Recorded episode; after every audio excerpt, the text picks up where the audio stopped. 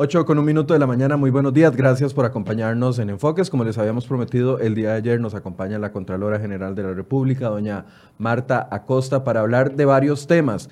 Antes de darles el contexto, yo cometí un error ayer, yo anuncié de que hoy íbamos a abordar el tema del acuerdo entre la Caja Costarricense del Seguro Social y el gobierno y también el pronunciamiento que hizo la Contraloría General de la República el día de ayer. Sin embargo, fui informado ayer a eso de las 11 de la mañana de que existía una imposibilidad eh, a, nivel legal de abordar este tema. Voy a darle la bienvenida a doña Marta y preguntarle si existe o no esa imposibilidad legal. Sí. Buenos días, primero, saludos. Sí, saluda a la gente que nos está viendo. Buenos días y saludo muy cordial a todas las personas que nos, que nos están viendo. Eh, efectivamente, yo tengo una imposibilidad de referirme a estos temas, puesto que la Contraloría, eh, como lo manifestamos públicamente, está llevando adelante una investigación. Es por eso que no me voy a referir al tema. Una vez concluido este proceso, ya podrá hablar con libertad. Obviamente, sí. sí. Ok. Sin embargo, vamos a abordar dos temas que van muy relacionados, el tema de finanzas públicas y el tema de empleo público. Sí, claro, con mucho gusto. Vamos a ver una nota de contexto que hemos preparado para ustedes antes de poder iniciar esta conversación que hemos preparado para el día de hoy.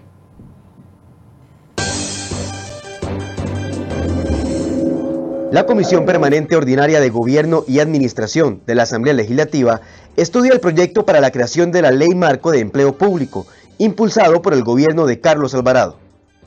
Este texto, dice el gobierno, pretende regular las relaciones del Estado con las personas servidoras públicas, y a como está planteado actualmente, sus reformas aplicarían para los nuevos empleados. Sin embargo, el 30 de agosto anterior la Contraloría General de la República dio una luz de alerta sobre este proyecto por varios motivos. Según el ente contralor, este proyecto resulta insuficiente para superar la ambivalencia y la desarticulación que existe entre los empleados públicos, hay falta de conexidad e inconsistencias entre la finalidad del proyecto y la forma en la que se pretende llegar ahí. Por ejemplo, sobre el esquema de remuneraciones, la Contraloría dice que este texto no elimina disparidades salariales, sino que pretenda mantenerlas, pues se crean subregímenes que operan bajo su propia regulación. Sobre este tema, la Contraloría pidió apegarse a los criterios de simplicidad, orden, sostenibilidad y transparencia. Además, sobre la creación de un Consejo Técnico Consultivo de Empleo Público, el criterio es que se debe analizar y revisar su necesidad y pertinencia de conformidad a las funciones que se le asignen. Y así, la Contraloría hace una lista de deficiencias de este proyecto que se tramita bajo el expediente 21.336, una lista que hace que el texto se convierta en una buena intención, pero que en la práctica mantendría el tradicional desorden del empleo público. Sobre este tema, hoy en Enfoques, profundizamos.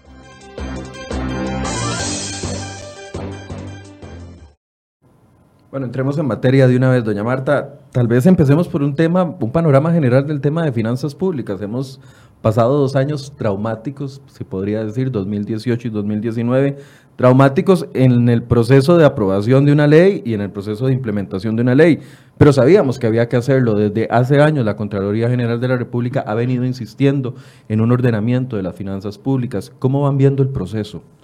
Bueno, antes me gustaría explicar, digamos, que, sí, efectivamente, internamente en nuestro país tenemos eh, múltiples problemas de orden financiero desde el punto de vista de las finanzas públicas, pero también yo quisiera aquí recordar que en el mundo se están viviendo cambios vertiginosos, digamos, cambios que tomaban antes siglos y, meses y años, ahora toman meses y días, este, como por ejemplo en materia de tecnología, con el Big Data, las monedas electrónicas, etcétera los cambios en materia genética, en materia de salud, también los cambios, digamos, sociales desde el punto de vista de, los terrenos que van ganando, digamos, eh, la diversidad y la equidad de género, etcétera, pero también hay temas, digamos, como las grandes migraciones masivas y el ensanchamiento de la brecha social, es decir, ricos cada vez más ricos y pobres cada vez más pobres, un cambio climático que es una realidad, el cambio energético es otra realidad, el cambio demográfico es otra realidad importante que afecta el tema de salud, el tema de educación, el tema de las pensiones y muchos otros temas este, sobre los cuales se deben ir tomando decisiones. Pero para todo eso necesitamos también internamente en nuestro país un gobierno vigoroso desde el punto de vista financiero para poderle hacer frente y poder prestar, dar una prestación de servicios, eh, de bienes y servicios efectiva.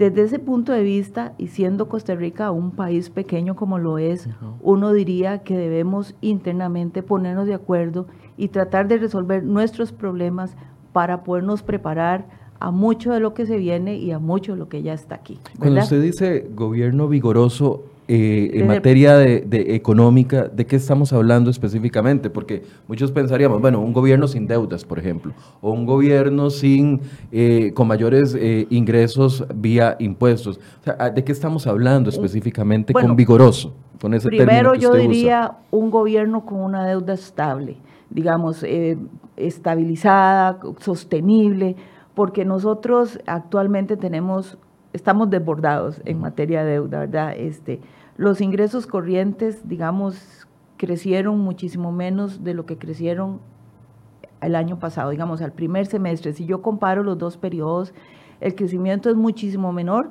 si yo elimino, digamos, el efecto de la amnistía tributaria. Y los gastos crecieron mucho más, ¿verdad? Crecieron en un 8% más que en el 2018. Y para el primer semestre del 2016, eh, la deuda interna o la deuda del gobierno creció en un 42% más comparado. Entonces... 16 o 19. Lo que, perdón. Primer semestre de 2019. 18. 18 y 19. Esto lo que quiere decir es que la deuda creció y por lo tanto crecen también los intereses.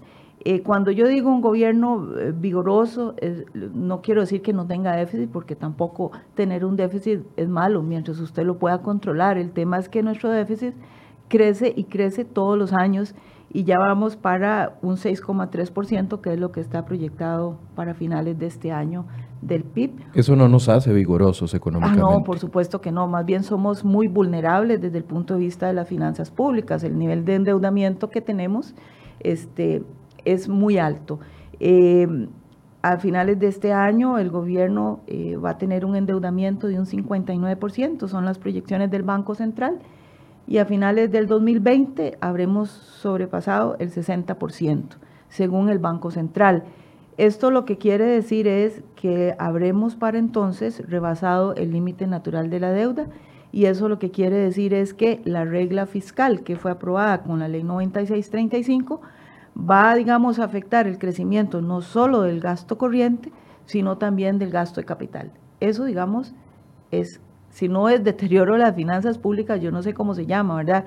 Estamos en un nivel bastante vulnerable eh, y esto lo venimos arrastrando desde hace muchísimos años eh, y no ha habido forma de sanear las finanzas públicas. Eh, a pesar de que se aprobó la ley 9635, que nosotros en la Contraloría consideramos que es un paso destacado, que es un paso positivo, este, sin embargo, hay muchos, muchos otros temas estructurales que se deben de corregir. Ahí hemos insistido en el tema de los destinos específicos que se han venido creando este, sin una fuente de financiamiento. Ahí hemos hablado de nuestro sistema tributario, que si bien es cierto, se moderniza de alguna manera al introducir el IVA y al ampliar su base, digamos, de, de contribuyentes, etcétera. Lo cierto también es que nuestro sistema tributario urge, pero urge de una mayor tecnología, este, para poder hacer, digamos, el acercamiento de los contribuyentes a pagar más amigable, este, para controlar la evasión mucho, de, manera mucho más efectiva, este, para llevar todos los temas de recaudación. Estaba escuchando que Hacienda tiene por lo menos un rezago de 14 años en materia tecnológica. Esto es un lo decía doña Alicia Bendaño. Sí, sí. Doña Alicia Bendaño en la Asamblea Legislativa. Exacto, y ese es un tema eh, del cual la Contraloría ha venido, digamos, eh, informando no solo a Hacienda, sino a la Asamblea Legislativa, porque requerimos de inteligencia tributaria para, eh, para muchos efectos positivos, dentro de ellos combatir la evasión. Cuando usted dice, doña Marta, que fue un primer paso, un paso importante, yo quisiera bajar la pregunta a lo más básico. ¿Fue un paso suficiente? No es un paso suficiente, es un paso importante, es un paso, digamos, eh, como lo he escuchado muchas veces decir, en la dirección correcta. Este, sin embargo, eso no es todo. digamos, hay que abordar el tema de destinos específicos, el tema de las exoneraciones, el tema de la modernización o la tecnología del, sistema tributario, el tema de compras públicas electrónicas para un, sistema digital único para todos, eh, el tema de empleo público es un tema importante, el tema de las transferencias corrientes es un tema muy importante. ¿Y qué son las transferencias corrientes? Son los fondos que transfiere el gobierno a otras instituciones o programas para eh, que puedan eh, financiar su gasto corriente, es decir, remuneraciones, suministros, etcétera. Eh, Fondos que transfiere, por ejemplo, al Poder Judicial para su funcionamiento. no, no, no le hace al, al, Poder Judicial no, porque el Poder Judicial es parte del presupuesto de la República, pero por ejemplo le transfiere fondos a las universidades para el FES, que es un, fondo muy importante, digamos, para la educación superior y cuya transferencia es bastante importante, como 500 mil millones de colones para este año que viene. Eh, le hace transferencias importantes a, por ejemplo, le hace transferencias al IAF, al IFAM, al PANI, este, digamos, eh, algunos son destinos específicos que la ley los ha definido o la constitución política los ha definido. Como el de educación así como el de educación, eh, como el PANI, por ejemplo, y este, eh, también hace transferencias de capital a COSEBI, al CONAVI, ¿verdad? Entonces, es una cantidad importante. El, para el 2018 fue el 33% del presupuesto de la República. Entonces tenemos un problema de rigidez presupuestaria, ¿verdad? Porque si usted al 33% de transferencias en el 2018 le suma el 37% para amortizar deuda más intereses y le suma el 26% de, de remuneraciones, eso le suma como el 94% del total del presupuesto y el 6% es para el resto de las cosas. Entonces, como podemos ver, el presupuesto es bastante rígido, pero si a usted le suma eso, que nuestra deuda está creciendo, como le dije ahora en el primer semestre de este año, porque hay una digamos, eh, menor, digamos, generación de ingresos.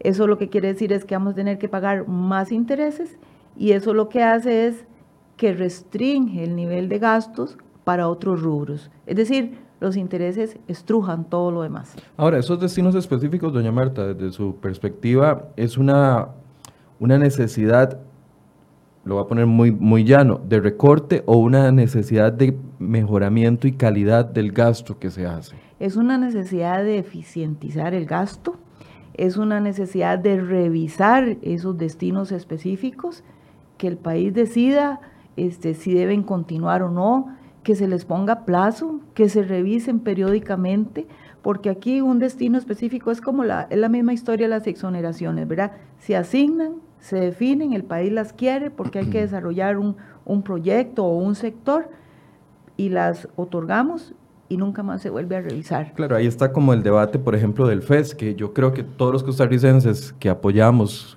que la educación es un canal para la superación de las personas, estamos de acuerdo con destinos específicos como lo, lo es el FES, pero no en, no en acuerdo de cómo se gasta algunas de esas partes y no hay controles. Y cuando viene una, un sector y dice, bueno, no, no me viole mi autonomía solo por querer conocer cómo se está gastando nuestro dinero, el dinero que aportamos, ya sea vía deuda o vía impuestos, em, empieza esa, ese estire y encoge que tal vez se puede sentir como un ataque a una institución pública cuando en realidad lo que estamos pidiendo es que el dinero se gaste como debe de ser. Sí, bueno, yo no he entendido, digamos, que eh, las autoridades universitarias no quisieran dar a conocer cómo gastan. Lo que no quisieran es que se les restrinja el crecimiento de su gasto, que es distinto, ¿verdad? este, porque ellos dicen que ellos rinden cuentas y, y, bueno, ahí hemos tenido algunas pequeñas diferencias, pero entiendo yo que, que el tema central no es dar a conocer, sino el tema es que no se les restrinja el gasto a través de la regla fiscal o que no se les restrinja eh, digamos, la manera como se está remunerando a sus funcionarios, porque ellos entienden que eso es, digamos, afectarle la autonomía. Este, yo comparto, digamos, que esta es una época especial en la que todos debemos aportar, en la que todos debemos contribuir. Eh, y, digamos, eh, lo que la Contraloría ha manifestado es que eh, gobierno central tiene riesgos por sí mismos, pero también las instituciones que reciben transferencias representan riesgos fiscales para el gobierno. Entonces, eh, y además, esa, digamos, situación deficitaria o deteriorada de las finanzas del gobierno es muy transportable a esas instituciones que reciben transferencias. Es decir, ante un gobierno estrujado, limitado desde el punto de vista de las finanzas, cada vez le va a ser muchísimo más difícil transferir a, las, a las instituciones que reciben esos destinos o esas transferencias. Eh, esto lo que quiere decir es que si no hay un entendimiento con estas otras instituciones, si no cumplen con la regla, por ejemplo, entonces otras instituciones van a ver restringidos o estrujados sus gastos, ¿verdad? U otros programas. Entonces, aquí es un tema, y es lo que yo decía al principio, somos un país pequeño y todos deberíamos de ponernos de acuerdo, entender la situación que está viviendo el gobierno y entender que esto tiene, digamos, consecuencias más allá, o sea, no es el presente, es el futuro. ¿Cómo, cómo va a ser el gobierno en el futuro? O sea, al final y al cabo, este, la prestación de los servicios públicos se va a ver muy afectada. Y más allá de eso, la situación de las finanzas del gobierno afecta no solo el resto de la institucionalidad, sino que afecta eh, el resto de la economía. Eh, la incertidumbre, la falta de confianza, o bien podría ser a través de, tasas de interés, que no es el caso en este momento, pero cuando tenemos un gobierno que sale a captar en el mercado recursos, este, restringiendo de esta manera a las familias o a las empresas grandes y pequeñas, eso podría en algún momento generar una alza en las tasas de interés, que repito, no es el caso en este momento, pero es una posibilidad que existe, ¿verdad? Entonces, véase que eh, actualmente tenemos una economía en desaceleración, el Banco Central de Costa Rica eh, bajó sus expectativas de crecimiento de un 3 a un 2,2% para este año, precisamente porque hay incertidumbre sobre el acatamiento o el cumplimiento de la ley de las finanzas, porque se están generando ahora menos ingresos y esto a la vez, de, si se está generando menos ingresos es porque hay menos recaudación. Ahora, esto será por un proceso de adaptación y de implementación de la ley que nos está tocando este 2019 tan duro.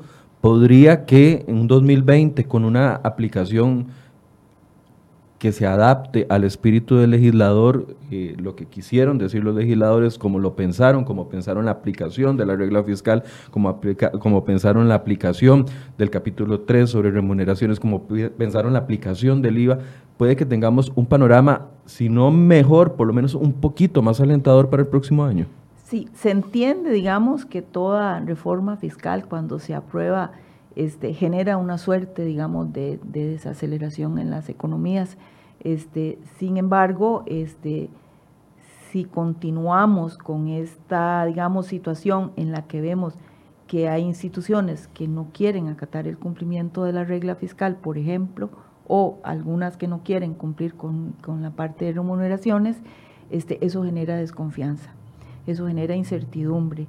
Entonces, eh, eso hace que tanto los inversionistas como los consumidores, digamos, este, tomen otro tipo de decisiones, ¿verdad? Entonces, efectivamente, el cumplimiento o no cumplimiento cabal de la ley de las finanzas tiene que ver con, digamos, este, que se continúe con una economía desacelerada efectivamente. Y es que, doña Marta, no hay dinero que alcance cuando hay desorden a la hora de gastar, y lo pongo con el salario de uno, en lo más básico. Si uno tiene un salario que le sobre, que al menos le sirve para sobrellevar y pagar las deudas a tiempo y hacer las compras básicas de su hogar y, y, suplir las necesidades básicas, eh, si no hay orden en ese, en ese, en ese salario, aunque usted gane 100 mil, 200 mil, 500 mil más, si no está el orden dentro de usted, no va a llegar nunca a tener una estabilidad efectivamente usted puede ir y buscarse un trabajo extra,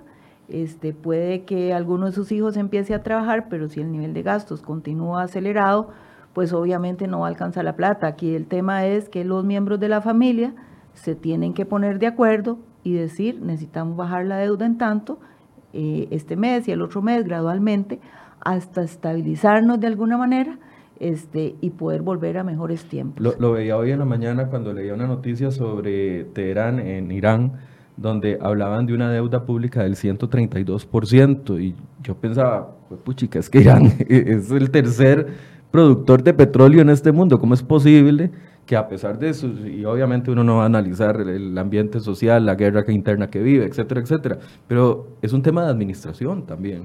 Sí, bueno, son mundos son, completamente, son mundos completamente, distintos. distintos. Sí, y cada país tendrá el nivel de deuda que pueda administrar, ¿verdad? Este, pero sí, son, son niveles y además de pensar que tiene ingresos este, también extraordinarios. Yo sí creo que nosotros, al igual como usted lo, muy bien lo menciona, Michael, al igual que una familia, tenemos que ponernos de acuerdo todos, no solo en trabajar más para producir más ingresos, sino también en moderar mucho el gasto.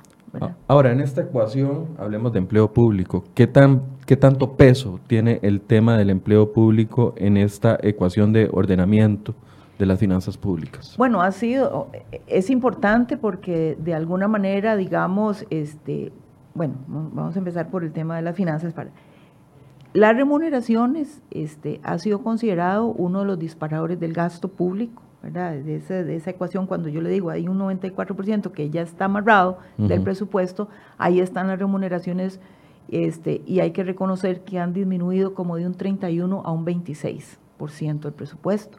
¿A través de cuáles eh, medidas? ¿La eh, medida de la aplicación de la reforma fiscal? Eh, sí, claro, pero yo estoy hablando al 18, cuando no estaba la reforma aún. Congelamiento de plazas, este, menos contrataciones, etcétera. Digamos que esas medidas han tenido un efecto positivo.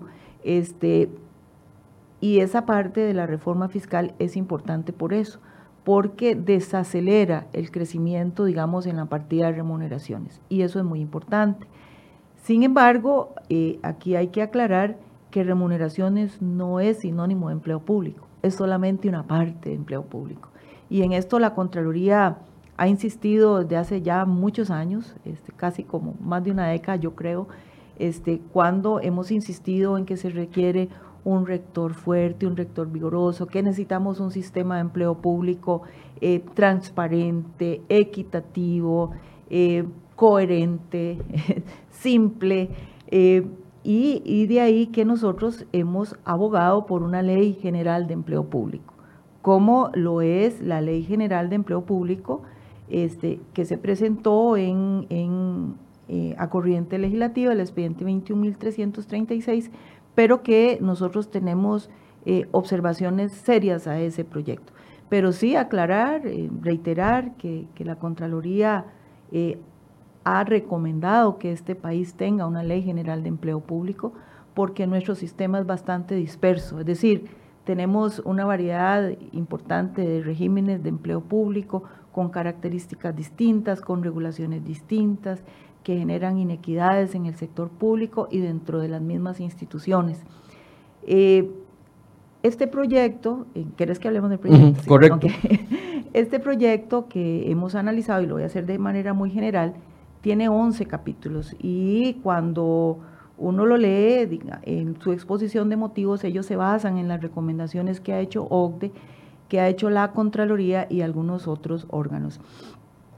Eh, ahí, digamos, eh, tiene como objetivo, eh, palabras más y menos, ¿verdad?, regular la relación de empleo entre el Estado y los servidores públicos para garantizar una prestación de bienes y servicios eficiente y efectiva y también para asegurar la protección de los derechos laborales de las personas que sirven en el sector público este, y de conformidad con una, digamos, principio constitucional que es un régimen único de empleo público. Ahora, ese es como el objetivo general. dentro, ese objetivo general es ah, para futuros empleados ahí no estamos tocando la realidad de los 300 y resto de mil de empleados públicos que tenemos actualmente. Sí, en lo que sí, hay los temas, hay algunos temas, por ejemplo, remuneraciones, etcétera, que son para los nuevos empleados públicos, pero digamos, la rectoría de mi plan este en materia de empleo ya entra a regir, ¿verdad?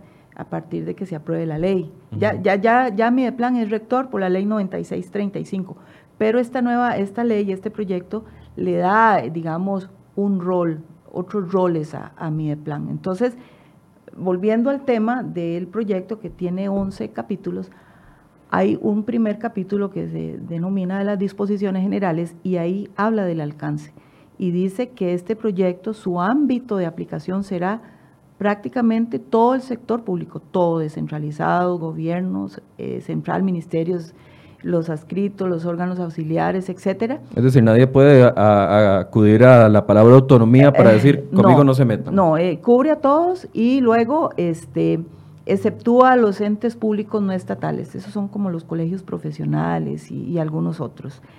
También este, ahí en este capítulo habla de una serie de principios sobre los que se basa este proyecto, la transparencia, el patrono único, la equidad, la oportunidad, etcétera. Son una cantidad importante. Y luego hay un capítulo que se llama la gobernanza del empleo público. Y en ese capítulo se crea un sistema nacional de empleo público, del cual formaría parte eh, el Ministerio de Hacienda, el Ministerio de Planificación, el Servicio Civil, las unidades de recursos humanos, etcétera, ¿verdad? Y eh, se crea también un consejo técnico de asesoría o de consultoría para este otro consejo y para el Mideplan como rector.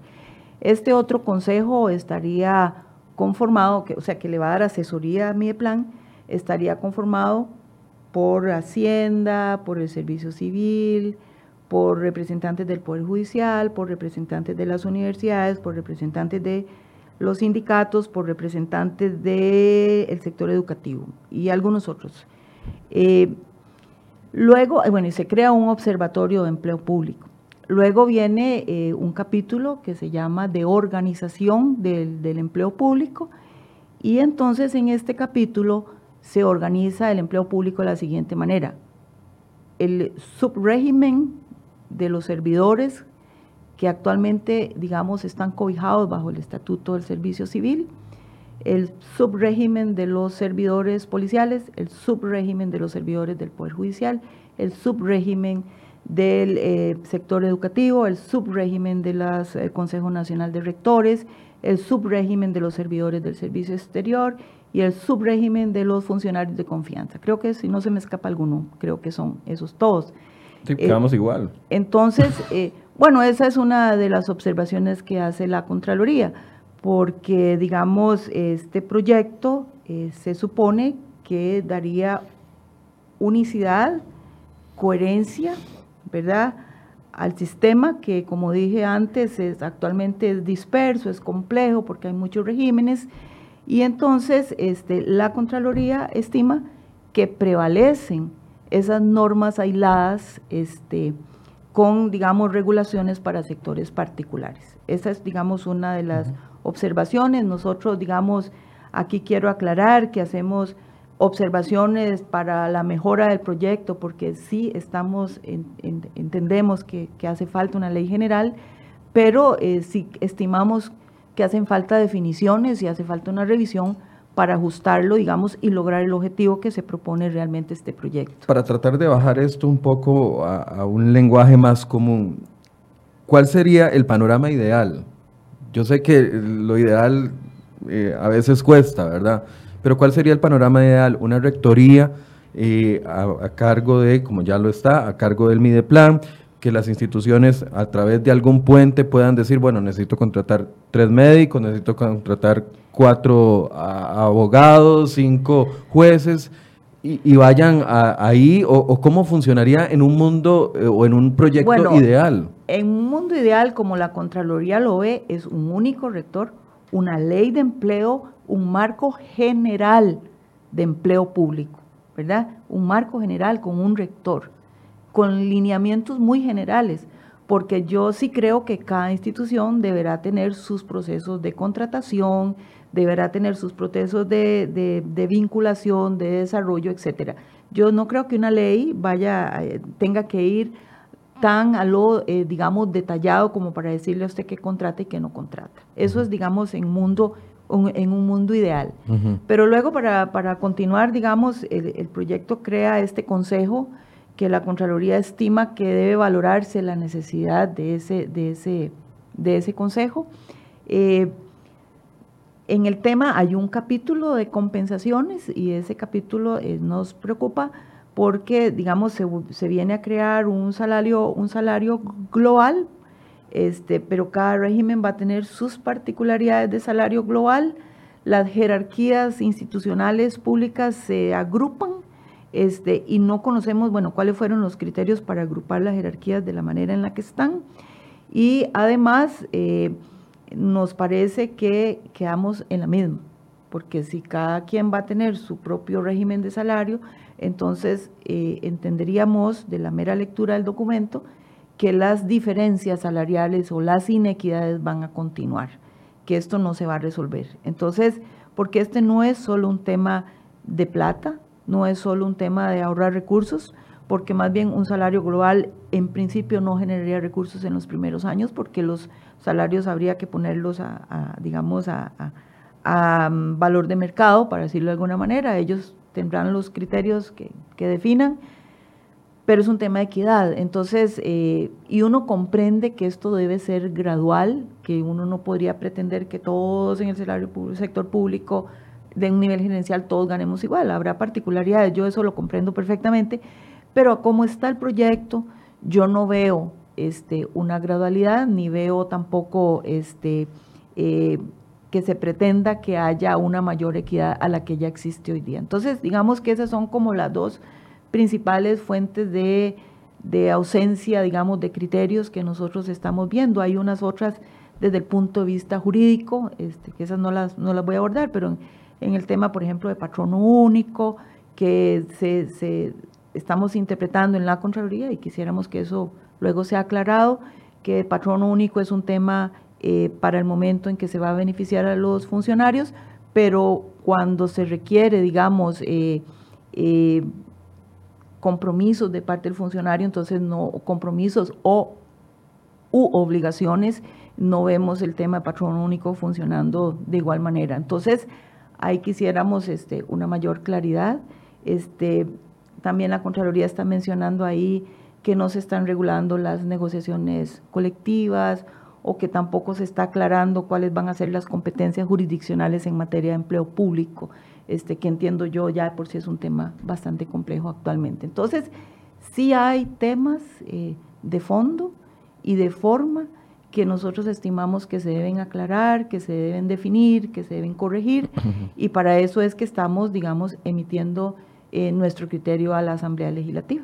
De hecho, eh, la llamaron los diputados para que usted vaya a explicar esto a la Asamblea Legislativa. Sí, estoy convocada para, para ir en algún momento a la Asamblea Legislativa. Ahora, el tema de que vaya un proyecto de calidad, yo creo que pesa mucho más en el momento histórico en el que estamos viviendo, en un momento de conflictividad social, donde hay un sector público que se siente afectado de una u otra manera y lo expresan a través de los sindicatos. Y aquí es donde uno se pregunta, si van a empezar a discutir una ley, ojalá que sea una ley de calidad, que no sea este esfuerzo en vano para que eventualmente haya un, más conflicto social del que ya tenemos y eventualmente no se llegue a un resultado que cumple el objetivo. Claro, eso eh, yo comparto completamente lo que está diciendo y por eso mismo esperaría uno que haya un nuevo texto, este, porque yo sí creo que hay bastantes observaciones por lo menos de parte de la Contraloría, no sé otras instituciones o sectores que estarán opinando, pero sí creo que hay que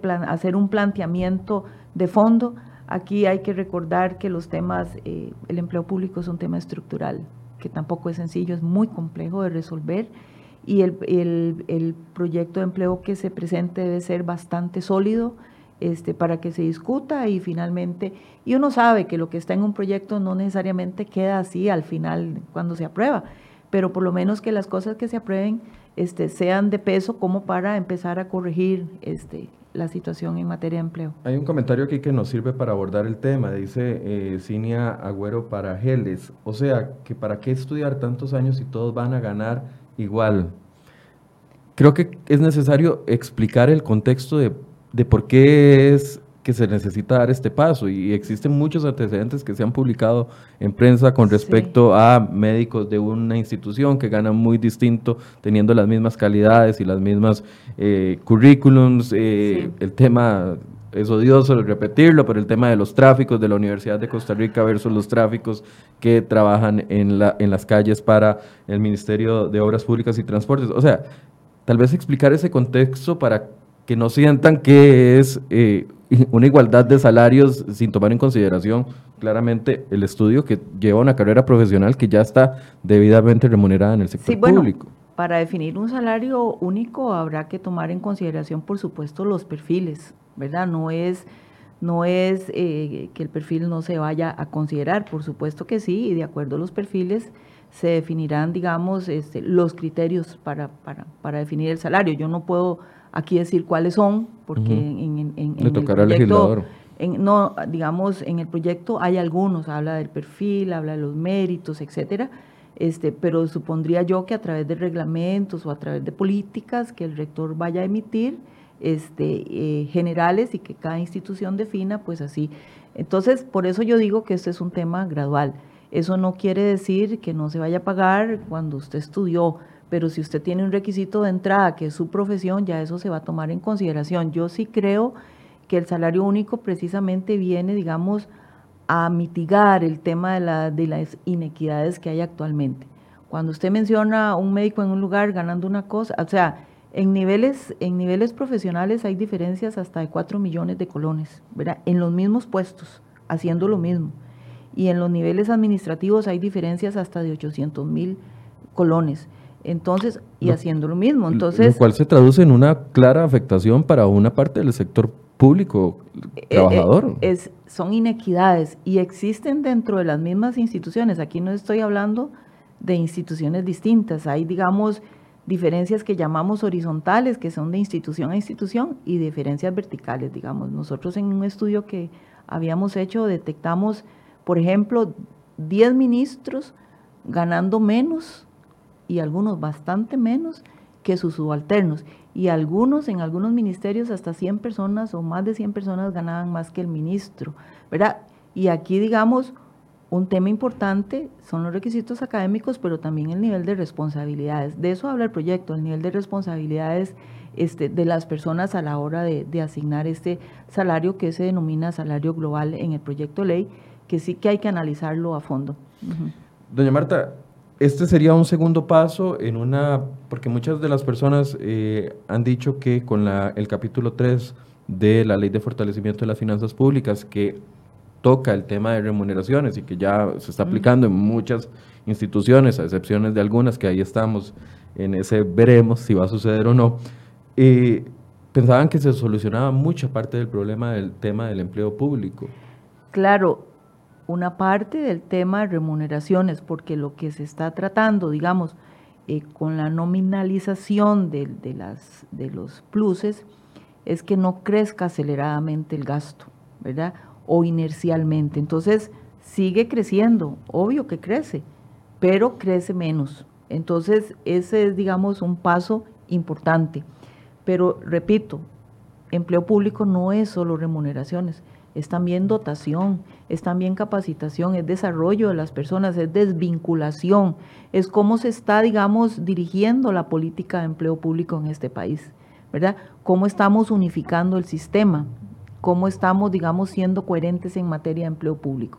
Entonces, esto va más allá, digamos, del título 3 en el sentido de que no es solo remuneraciones, es ordenamiento, la palabra que usted usó al inicio de esta, de esta entrevista. Ahora, es un tema que en un principio usted acaba de decirnos que puede generar un, incremento en el tema de remuneraciones, o tal vez me aclara ese punto, un, un pequeño incremento porque hay que igualar de una u otra forma. Sí, digamos que eh, aquí nosotros tenemos que aprender a pensar no solo en el inmediatismo, no solo en el corto plazo, hay que pensar en el mediano y el largo plazo.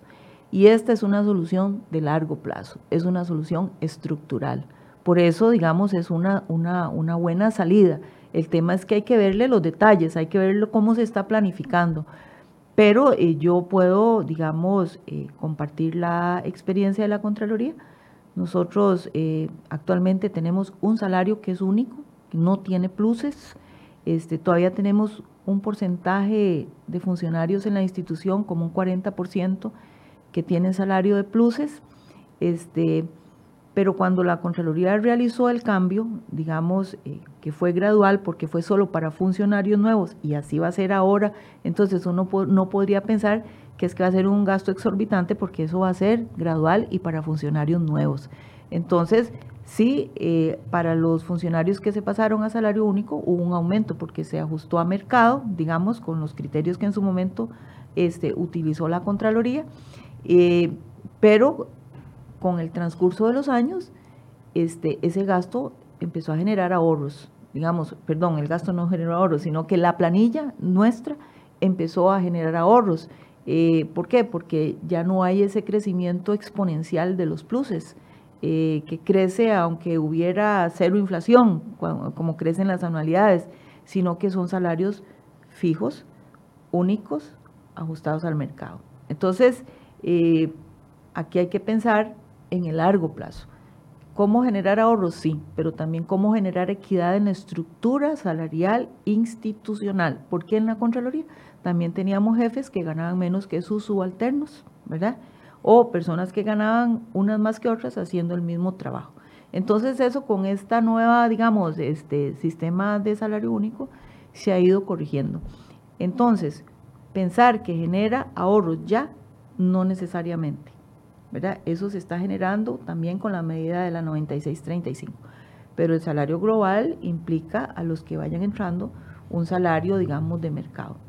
Eh, y en el largo plazo se van a generar muchos ahorros. La Contraloría ha generado muchos ahorros este, al gobierno con el tema de salario único.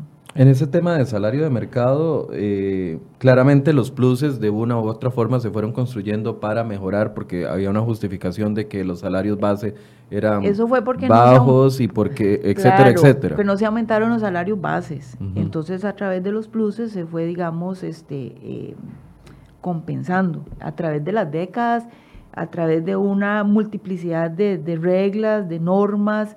Eh, actualmente en el sector público hay alrededor de 260 pluses. Hay instituciones que tienen 12 pluses, otras tienen 80 pluses. Este, hay un desorden importante, para decirlo de alguna manera, este, que sí creo que se debe corregir. Pero sí, ahí va la pregunta. El tema de salario base, si usted tiene un 40% de la planilla que todavía eh, está con los pluses, significa, o yo leo dos cosas, usted me dirá si estoy en lo correcto o no. Número uno, que se respetaron los lo que se consideró en ese momento derecho adquirido para algunos de los funcionarios. Absolutamente, absolutamente. sí. Sí, claro. absolutamente, absolutamente se respetaron los derechos de las personas. Entonces, basado en esa experiencia de la Contraloría y, sabiendo que la Contraloría impulsa en ese, o al menos llama o guía en, en ese sentido, podrían estar tranquilos los trabajadores actuales. Pues yo diría que sí, porque no se tocarían sus derechos este, a través de un salario eh, global, lo llama la ley, ¿verdad? Para usar el término del proyecto de ley. Este, en nuestra experiencia sí, este, se respetaron y yo en el proyecto dice que es para funcionarios de nuevo ingreso, entonces no veo por qué se vayan a ver afectados los que están actualmente laborando en el sector público. Ahora, los funcionarios de nuevo ingreso tienen salarios precarios. No, tienen salarios de mercados. Es más, la, la, la, la mm, estructura salarial de la Contraloría está en nuestra página web. Ahí la pueden observar. Ahí está mi salario de manera transparente, sin pluses, y el de todos los funcionarios de la Contraloría este, están ahí. Sí, porque esto nos ayuda, si se basara y si los legisladores fueran por este camino, esto nos ayudaría a, a aclarar o a tranquilizar a dos ambientes completamente distintos. Los trabajadores que ya llevan años en, el, empleo público y que se sienten preocupados, ya sea por desinformación o por un tema de que simple y sencillamente consideran que no se les puede tocar absolutamente nada, pero por otro lado los que vienen, que también eso es uno de los argumentos de algunos grupos que defienden el tema de mantenerse en el régimen de, salario con pluses, porque dicen, no, entonces los que van a venir van a, van a, venir con salarios de hambre, entonces vamos a tener, los van a aceptar esos salarios profesionales de baja calidad, entonces vamos a, precarizar el empleo público. Yo sé que usted ha escuchado eso también. No son salarios de hambre, son salarios justos, La Contraloría hizo en su momento los estudios pertinentes. Este, los empleados de la Contraloría que estamos con salario único, los únicos aumentos que recibimos son los aumentos por inflación, los aumentos que hace el gobierno. Este, ahí aclarar eso, ¿verdad? Porque es muy importante. Cuando ustedes ven la estructura salarial de la Contraloría, van a ver dos columnas, una que son las bases, porque tenemos un salario base, luego cuánto vale la anualidad, que está, digamos, este, no es un porcentaje, sino que es un monto fijo, ahí lo pueden observar, y está el salario único. Pero el, salario de pluses, ahí usted tiene que calcular, bueno, cuántos años tiene la persona de laborar, eh, qué, títulos académicos tiene, qué, digamos, eh, cursos ha llevado, cuántos puntos profesionales tiene, todos los temas, digamos, de, de, los pluses que se, que se cuentan, digamos, para definir ya el salario global. No es que la persona que esté ahí, esa es la base que gana, no, no hay que sumarle todos los pluses. Y luego la que sí, la de salario único, eso es, lo que está ahí es, y ni un 5 más. ¿Y esa experiencia ha mantenido al, empleado de la Contraloría satisfecho, al nuevo empleado de la Contraloría satisfecho?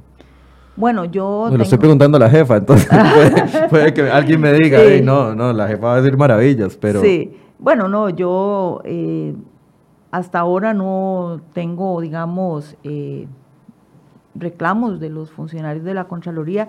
En principio, cuando esto, este cambio se hizo, ¿hubo oposición? Era yo su Contralora, sí, claro, tuvimos que hacerle frente a dos juicios contenciosos, los cuales fueron ganados por la Contraloría y finalmente, digamos, tenemos salario único para todo el nivel gerencial eh, y para todos los funcionarios de nuevo ingreso. Tuvimos un cambio generacional en los últimos tres años muy importante y por esa razón es que tenemos este, un porcentaje tan alto de, funcionarios en, salario único.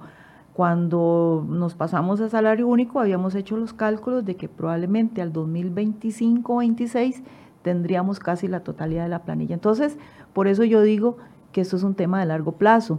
Por eso yo le digo que si yo pienso que, para, que tengo que esperar 18 años para esto, y no lo hago porque son 18 años, entonces estoy equivocado. Yo creo que las, que las decisiones se empiezan a tomar hoy para ver los frutos en el mediano y largo plazo, ¿verdad? Este, y, y, yo insisto, digamos, en que este país tiene que empezar a tomar decisiones de carácter estructural, en el sentido de que, bueno, empleo público es un tema estructural, destinos específicos es un tema estructural, exoneraciones es otro tema estructural, ¿verdad? Si queremos eh, realmente sanear las finanzas públicas. Aquí uno no está pretendiendo que no tengamos, digamos, eh, un déficit que sea manejable, este, pero sí, digamos, eh, que tengamos una deuda que sea sostenible este, y que podamos, digamos, disfrutar de mayores ingresos para poder generar más y mejores bienes y servicios. Obviamente en esas soluciones estructurales hay algunos aspectos que tendrán más peso que otros, pero la misma, el mismo nivel de importancia. Y quería preguntarle en este tema eh, lo que usted acaba de mencionar, precisamente el hecho de otros componentes que son necesarios de ordenar para, para ir llegando a un objetivo común. Y quiero tocarle el tema de pensiones de lujo como uno de los, y contarle la experiencia desde, desde este lado, desde este lado cada vez que hablamos de cualquier tema, de eh, carácter estructural de cambios eh, como la ley de fortalecimiento de las finanzas públicas, el cambio en remuneraciones del título tercero, cuando hablamos de regla fiscal, siempre nos llueve, y, lo digo en buen sentido, nos llueve, nuestra, las personas que nos siguen nos recuerdan el tema de pensiones de lujo como un tema que puede solucionar todos los demás, sin, puede solucionar las finanzas públicas sin tocar todos los demás aspectos. Yo sé que en los últimos años la, Asamblea Legislativa ha aprobado, me parece que cuatro o, cinco leyes en este sentido. Sin embargo, el tema de pensiones de lujo sigue siendo como aquel reclamo eh, a, la, carta, a, la mano, cada vez que tocamos cualquier otro tema de, eh, de financiamiento del gobierno o del Estado. ¿Qué tanto pesa esto desde su perspectiva? No sé si lo han valorado. Sí, bueno, la Contraloría ha manifestado que este tema de pensiones son privilegios odiosos, así lo hemos manifestado, y ojalá que el país pueda, digamos, sobreponerse a este tipo de privilegios, porque aquí, digamos, más allá del peso que eso tenga, es lo que significa, ¿verdad? este, porque en realidad, si usted ve el peso de esto, o sea, solucionar esto no va a solucionar los problemas de las finanzas. Tenemos problemas eh, mucho más. Es decir, si tuviéramos un tema de, de pensiones de lujo que aplicara todo y que Sí, sí, no, con pusiera solidaridad, eh, contribución solidaria a todas las pensiones, no, sé, y que igualara las pensiones del, del sector público, no porque las de lujo están en el sector público, a las de la caja del Seguro Social. No solucionamos la situación de las finanzas públicas, pero sí erradicaríamos algo que es un malestar, algo que es un privilegio odioso y que a veces las cosas pequeñitas también aportan significativamente, ¿verdad? pero igual este tendríamos que ir en el mismo camino que que emprendimos en el tema de ordenamiento. Exacto, eso va en el camino del ordenamiento y es un tema positivo. Y yo ahora que usted me aborda el tema de las pensiones, yo sí quiero manifestar que ese es un tema eh, que está ahí latente, que es estructural definitivamente. Eh, nosotros como país tenemos un cambio demográfico importante para los, ya lo estamos viviendo y para los próximos años vamos a tener cada vez menos jóvenes y cada vez más adultos mayores que sostener a través de los regímenes de pensiones, ¿verdad? Igual tenemos una variedad de regímenes de pensiones, algunos de lujo, como usted lo ha dicho, eh, y el tema es que, bueno, ¿quién va a sostener esos regímenes? Si cada vez hay menos jóvenes y menos niños, y qué tipo de jubilación o de pensión, más bien, van a tener nuestros niños y nuestros nietos. Por eso es que los que hoy estamos aquí con responsabilidades importantes, también tenemos que pensar en eso y tomar decisiones sobre eso. Cuando yo le hablaba al inicio del programa sobre los grandes cambios y las grandes tendencias que estamos viviendo, es precisamente porque tenemos responsabilidades de tomar decisiones. La Contraloría emitió un informe sobre cambio demográfico, lo presentó a la Asamblea, eh, hicimos un acto con jerarcas, etcétera, para promover, la toma de decisiones en este sentido. También en el tema de cambio climático, porque todo eso genera para el futuro, digamos, em, o más bien, las decisiones que tomemos hoy nos van a afectar en el futuro, de acuerdo con esas tendencias de cambio que hay y que son importantes. Entonces, si vamos a tener menos niños en el futuro, piense usted en sus hijos, Michael, qué pensión van a tener. Si hoy no tomamos decisiones sobre los regímenes de pensiones o qué calidad de bienes y servicios van a recibir ellos si hoy no tomamos decisiones sobre las finanzas públicas. Y yo creo que todos en este país tenemos el deber de aportar, pensando ahora que estamos en el mes de la patria, reflexionar sobre ese tema, porque realmente tenemos, eh, digamos, situaciones serias y somos un país pequeño, repito, en el cual debemos todos ponernos de acuerdo para resolver para hoy, para nosotros y para el futuro, para las nuevas generaciones que vienen. El otro tema que también se toca muchísimo es el tema de exoneraciones. Sí, sí, ese es un tema que genera un gasto eh, tributario importante. Eh, el país, digamos, decidió otorgar exoneraciones que no revisa. En algún momento la Contraloría hizo un informe y al Ministerio de Hacienda hace ya algunos años revisó algunas exoneraciones, por ejemplo, en materia de turismo, las cuales algunas fueron eliminadas, por cierto, sin embargo, este, creemos que eso debe continuar, que se debe seguir haciendo. Hay un proyecto de ley este, para regular de alguna manera las exoneraciones, pero en nuestro criterio ese proyecto no es la solución al tema, porque lo que hace, y de nuevo, eh, pone dentro de un mismo marco jurídico exoneraciones que ya existen sin hacerle la cirugía o la revisión, así deben permanecer si el país quiere seguir incentivando ciertos sectores o si más bien ahora queremos incentivar otros sectores de alguna otra manera. Entonces, ese es el tipo de revisión que nosotros eh, pensamos que se deben hacer. Eh, y entendemos que son temas complejos, que son temas estructurales, pero vamos a lo mismo. Hay que empezar hoy para poder a futuro decir resolvimos el problema. Sí, no esperar a que tengamos los sistemas de pensiones quebrados para discutir el tema, por ejemplo.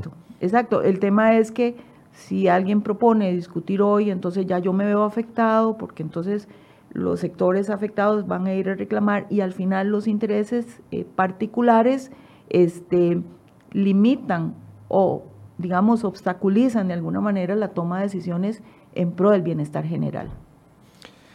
Una conclusión, doña Marta. Bueno, mi, mi conclusión es que nosotros eh, tenemos en nuestras manos algunas soluciones al problema, a los problemas que tenemos, a las situaciones. Recordar que este país también tiene muchas fortalezas, muchas conquistas logradas, sociales, ambientales y, por qué no, también de tipo económico, este, pero que mucho de esto se nos puede deteriorar si no pensamos en tomar decisiones hoy para que tengan efectos en el mediano y largo plazo, desde todo punto de vista.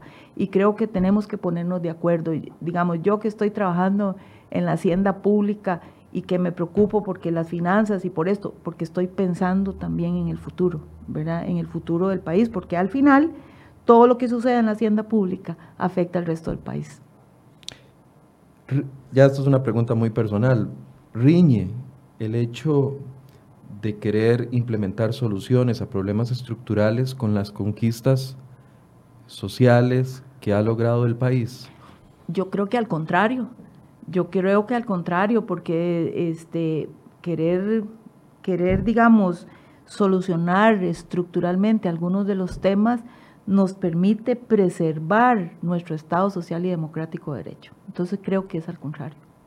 Muchas gracias, doña Marta. Con mucho gusto. Gracias por el tiempo, gracias a ustedes también por su compañía. Eh, les recuerdo que este programa queda en nuestra página de crhoy.com. Ahí en la pestaña de enfoques podrá encontrar todas las entrevistas que eh, publicamos diariamente y además puede encontrarlas también en el Facebook de crhoy.com. Muchas gracias por su compañía y muy buenos días. Los vemos mañana a partir de las 8 de la mañana.